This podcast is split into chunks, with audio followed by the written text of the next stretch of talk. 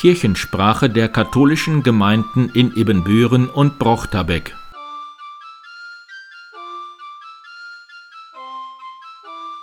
Herzlich willkommen zur 24. Ausgabe der Kirchensprache am 6. Juni 2021. Mein Name ist Pastor Martin Weber. An diesem Sonntag feiert Paul Hagemann sein 40-jähriges Priesterjubiläum. Zusammen mit neun anderen wurde er am 7. Juni 1981 im Dom zu Münster zum Priester geweiht. Herzlichen Glückwunsch! Pastoralassistentin Eva Rüschen hat ihre Prüfungen erfolgreich bestanden und wird ab dem 1. August als Pastoralreferentin in Recke anfangen, also hier in der Nachbarschaft. Herzlichen Glückwunsch und alles Gute! In dieser Woche beginnt für drei Wochen die Caritas Sommersammlung. Leider können die Sammlerinnen wieder nicht an die Haustüren kommen. Sie können aber eine Spende für die Caritas auch im Fahrbüro abgeben oder überweisen. Unsere Büchereien sind unter den bekannten Hygienebedingungen wieder geöffnet. Als einer der ersten trifft sich der Gemeindeausschuss St. Michael wieder in Präsenz. Vieles ist wieder möglich. Von Leichnam haben wir draußen das erste Mal wieder gesungen, wenn auch durch die Altersmaske hindurch.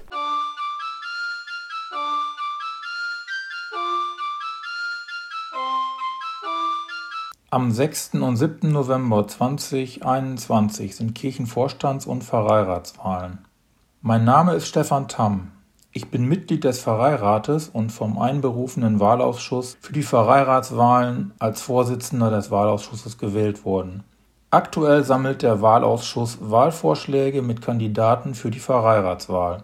Wählen darf jedes Gemeindemitglied ab 14 Jahren. Kandidaten müssen mindestens 16 Jahre alt sein. Der Pfarreirat möchte Mitglieder für die Planung und Umsetzung der pastoralen Arbeit in unserer Pfarrei gewinnen. Im Pfarreirat können Sie gemeinsam mit anderen Verantwortung für die Kirche vor Ort übernehmen. Sie können mitgestalten, Menschen und Gruppen vernetzen, Gemeinschaft fördern oder Themen voranbringen, die Ihnen wichtig sind. Gerade die Erfahrung von jungen Gemeindemitgliedern aus Messdiener Leiterarbeit oder Organisation von Kinder- und Jugendlagern oder aus anderen Gremien sind sehr hilfreich bei der Arbeit im Pfarreirat. Aber auch Lebenserfahrung und Kompetenzen aus den unterschiedlichsten Berufen bereichern die Teamarbeit, um die Kirche in Ippenbüren und Brochterbeck mitzugestalten. Wir suchen Kandidaten, die etwas für andere Menschen auf die Beine stellen wollen und den Zugang zum Glauben auch auf anderem Wege gestalten und möglich machen wollen. Wenn Sie sich vorstellen können, sich als Kandidat zur Verfügung zu stellen oder jemanden vorschlagen möchten, durch den Sie sich gut vertreten fühlen würden, melden Sie sich in einem der Fahrbüros unserer Pfarrei. Der Wahlausschuss wird sich dann mit Ihnen in Verbindung setzen.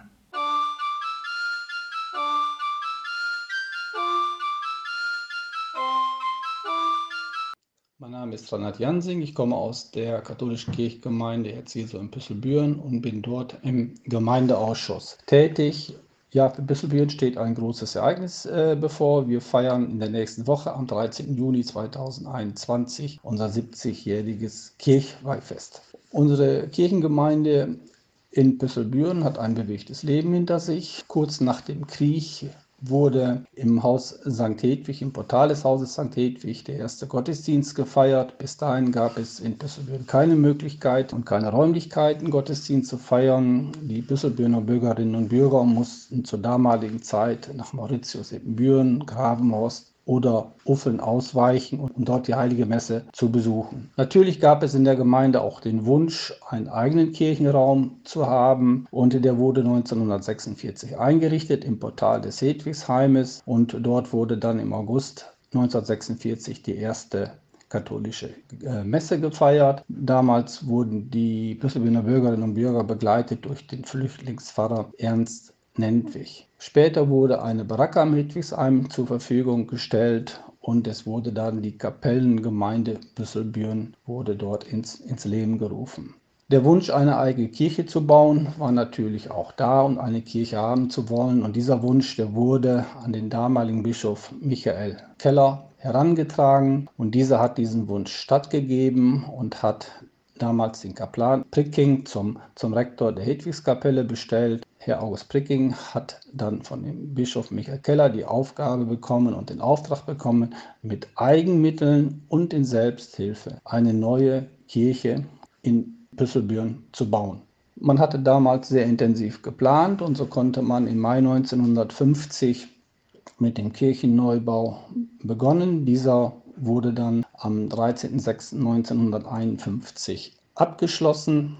Der damalige Weihbischof Herr Rolev hat dann unsere Kirche am 13.06.1951 eingeweiht mit dem Namen Herz Jesu Püsselbüren. Ja, und mit diesem Datum wurde dann natürlich auch die Herz-Jesu-Gemeinde Püsselbüren äh, gegründet und da sind wir heute auch sehr, sehr stolz drauf. Zusammen mit dem Kindergarten, der 1959 gebaut wurde und das Jugendheim 1963 und natürlich auch mit dem Altenheim aus St. Hedwig bildet die Kirche heute das Gemeindezentrum. Viele Gemeinschaften haben sich gebildet, Verbände, Vereine und äh, die haben dazu geführt, dass wir in Püsselbüren rund um den Kirchturm ein sehr aktives Gemeindeleben haben, auch mit den anderen Gemeinschaften im Ort, mit dem äh, Schützenverein und auch mit dem Sportverein ist die Kirchengemeinde sehr intensiv im Austausch und es werden übers Jahr gesehen sehr viele gemeinsame Aktionen durchgeführt.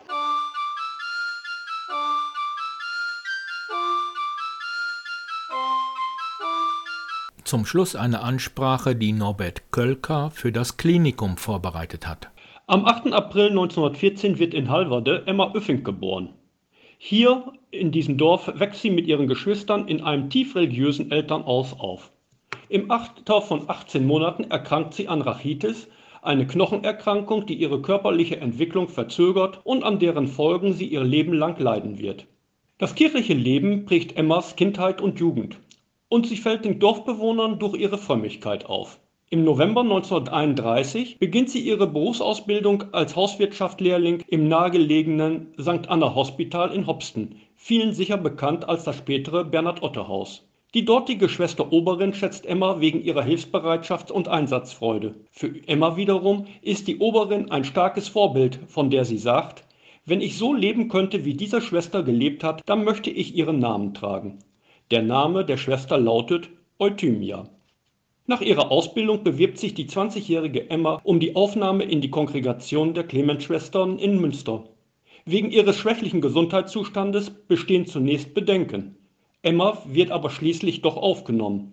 Dort erhält sie den Namen Maria Euthymia, den sie sich in Erinnerung an ihre Vorgesetzte in Hopsten gewünscht hatte als Schwester bereitet sie sich auf die Krankenpflege vor und legt 1936 ihre Prüfung als Desinfektorin ab und wird nach Dienstlagen ins St. Vinzenz Hospital versetzt.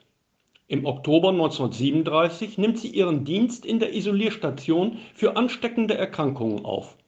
Die damalige Isolierstation bestand aus einer Holzbaracke mit 50 Betten. Die Baracke trug den Namen der heiligen Barbara dem Patienten, vor allem den vielen Kindern, versuchte sie dort die fehlende Mutter durch Liebe und Fröhlichkeit zu ersetzen. Während des Zweiten Weltkrieges übernimmt Schwester Euthymia im Februar 1943 die Pflege von ansteckend kranken Kriegsgefangenen und Zwangsarbeitern. Oft haben diese schwere Krankheiten. 70 Patienten sind es mittlerweile in der sogenannten St. Barbara Baracke. Ihnen allen widmet sie sich mit unermüdlicher Sorge und Herzlichkeit.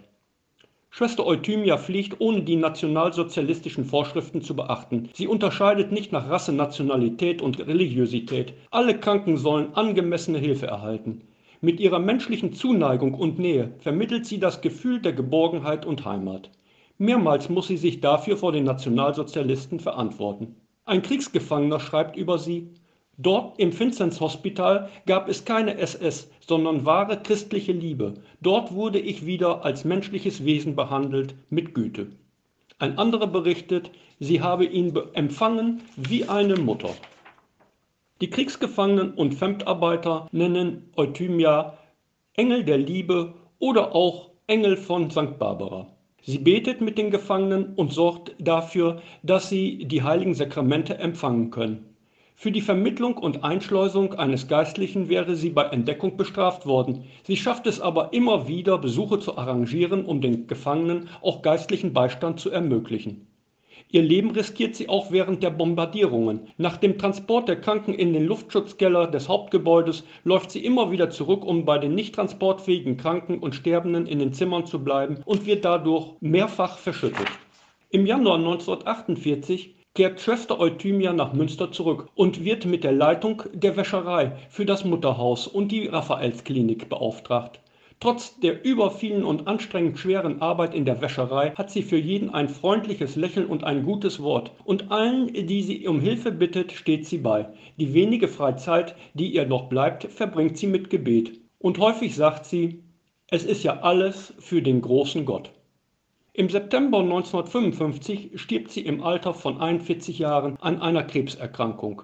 Sofort beginnt eine Verehrung. Menschen inzwischen weit über Deutschland hinaus erbitten ihre Fürsprache bei Gott. Im Oktober 2001 wird Schwester Euthymia von Papst Johannes Paul II. in Rom selig gesprochen. Kirchensprache der katholischen Gemeinden in Ebenbüren und Brochterbeck